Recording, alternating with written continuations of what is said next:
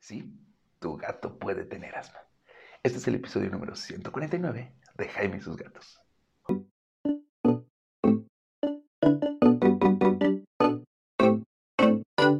Hola, ¿qué tal? ¿Cómo están? Yo soy Jaime, soy un catlover, un amante de los gatos y comparto vida con cuatro maravillosos gatos, de los cuales en una ocasión creí que mi niñita podía tener asma. ¿Por qué? Porque tenía problemas para respirar.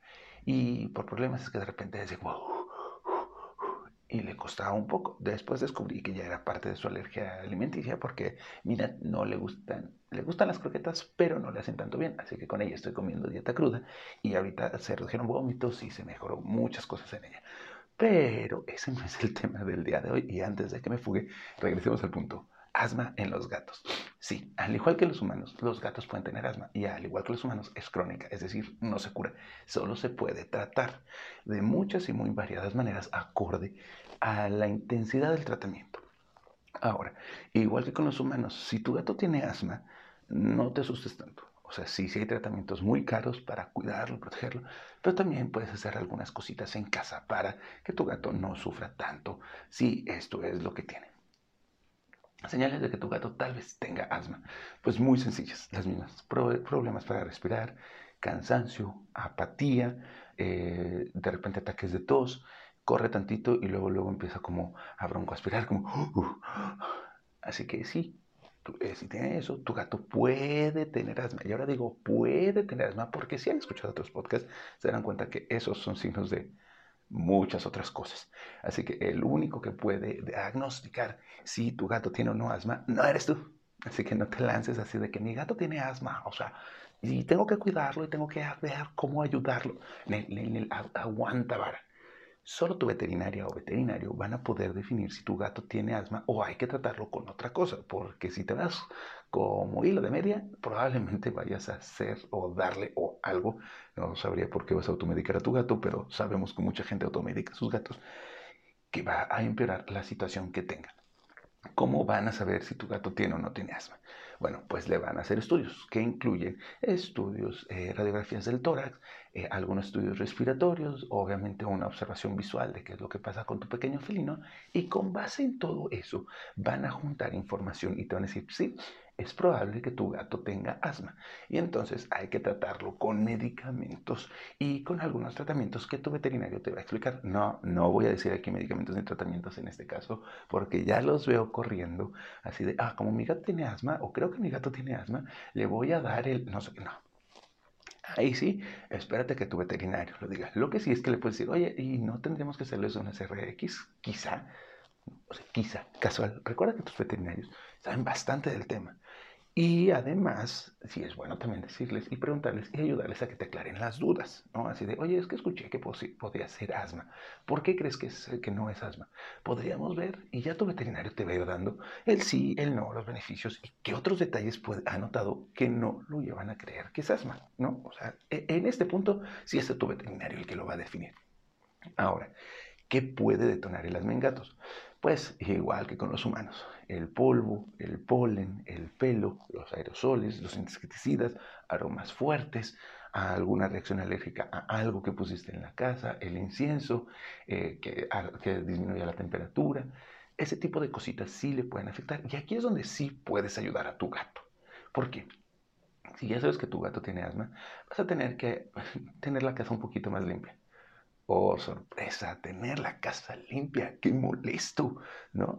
Sí, pues, ayuda a que tu casa esté un poco más ordenada, aspira, eh, pon la rumba, ¿no? Bueno, si no tienes una rumba, barre, o sea, barre más seguido, ayuda a que los alergenos o lo que le puede detonar el asma no estén presentes en casa o estén lo menos posible. Si ya sabes que cuando limpias con cloro, tu gato luego, luego empieza con sus ataques de asma, pues procura que tu gato esté encerrado mientras limpias con cloro o que no esté presente. No te voy a decir que no limpies con cloro, ¿no? O sea, es que es necesario, pero sí, o sea, si sabes que eso lo, lo detona, pues ayuda a que tu gatito no esté presente y deja que se aire la casa antes de volverlo a soltar. Si es algún tipo de aerosol que estás poniendo para aromatizar, quizá no tengas que poner ya ese aerosol aromatizante, ¿no? Si es porque eh, hay mucho pelo en la zona de tu gato o de otros gatos, pues el cepillado te va a ayudar a reducirlo, así como un cambio de alimentación a una que ayude a que tire menos pelo, ¿no? ¿Cuál? Pues la que tu veterinario te oriente que es mejor o la que tú vayas decidiendo que es la mejor y que descubras que le ayuda a no tirar tanto pelo. Son esas pequeñas acciones que van a ayudar a que tu gato no tenga asma. ¿Es preocupante? Sí. Sí puede haber momentos de pánico, sí. Depende de los, diversos, de los niveles de ataques de, asma que le den, porque al igual que con nosotros hay ataques como muy leves, que ¿cómo sé? Pues porque ya les dije, yo sufro de asma, un poquito, leve. Yo sí sufro asma leve, que se torna luego con la alergia en los gatos. ¡Oh, sorpresa! Eh, si ves que le da ataques de asma como muy intensos, sí pregúntale a tu veterinario qué podrías tener en casa para ayudarle y que no tengas que estar corriendo a casa. Si hay como una especie de inhaladores y cosas por el estilo, tu veterinario te va a orientar mejor en lo que haya en tu ciudad o en tu localidad, porque sí, desafortunadamente no hay en todo el mundo, así que ni en todas partes. Ve con él, ve si ellos tienen alguna terapia que te puedan apoyar. digo, si es esto, tu veterinario va a ser tu mejor amigo. Y no te preocupes, descansa relájate, ayuda a que tu gato esté relajado durante los ataques, igual que con los humanos, que entre más fuerte es el estrés durante un ataque de asma, más intenso, ¿verdad? Relájate. Cuando pase eso, con toda la calma del mundo, tranquiliza a tu gatito, llámale al veterinario y pídele ayuda. O bien, ya váyanse preparando para poder dar la ayuda directo en casa, ustedes, con calma. Aunque el tiempo apremie, ¿no? Dicen por ahí, despacio que llegó prisa. Espero que no estés en esta situación y espero que si crees que estás en esta situación, este pequeño podcast te ayude para tranquilizarte y para decir, se puede, puedo vivir con mi gato con asma. Y no, no es motivo de eutanasia. Ojo. Pues es todo por el día de hoy.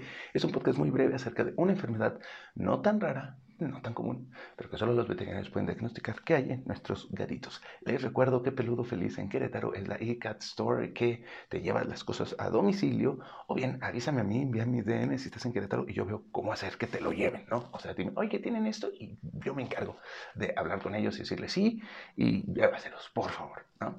Y pues ya todas mis redes, y manda tus dudas a mis redes sociales, que están como Jaime y sus gatos en todos lados, menos en Twitter, porque Twitter es el universo del odio, y sería todo. Espero que tengas un excelente gato de Recuerda que esto es para que seamos una comunidad de gente que cuide sus gatos para que tú y tu gato vivan felices y contentos por mucho, mucho, mucho tiempo. Adiós.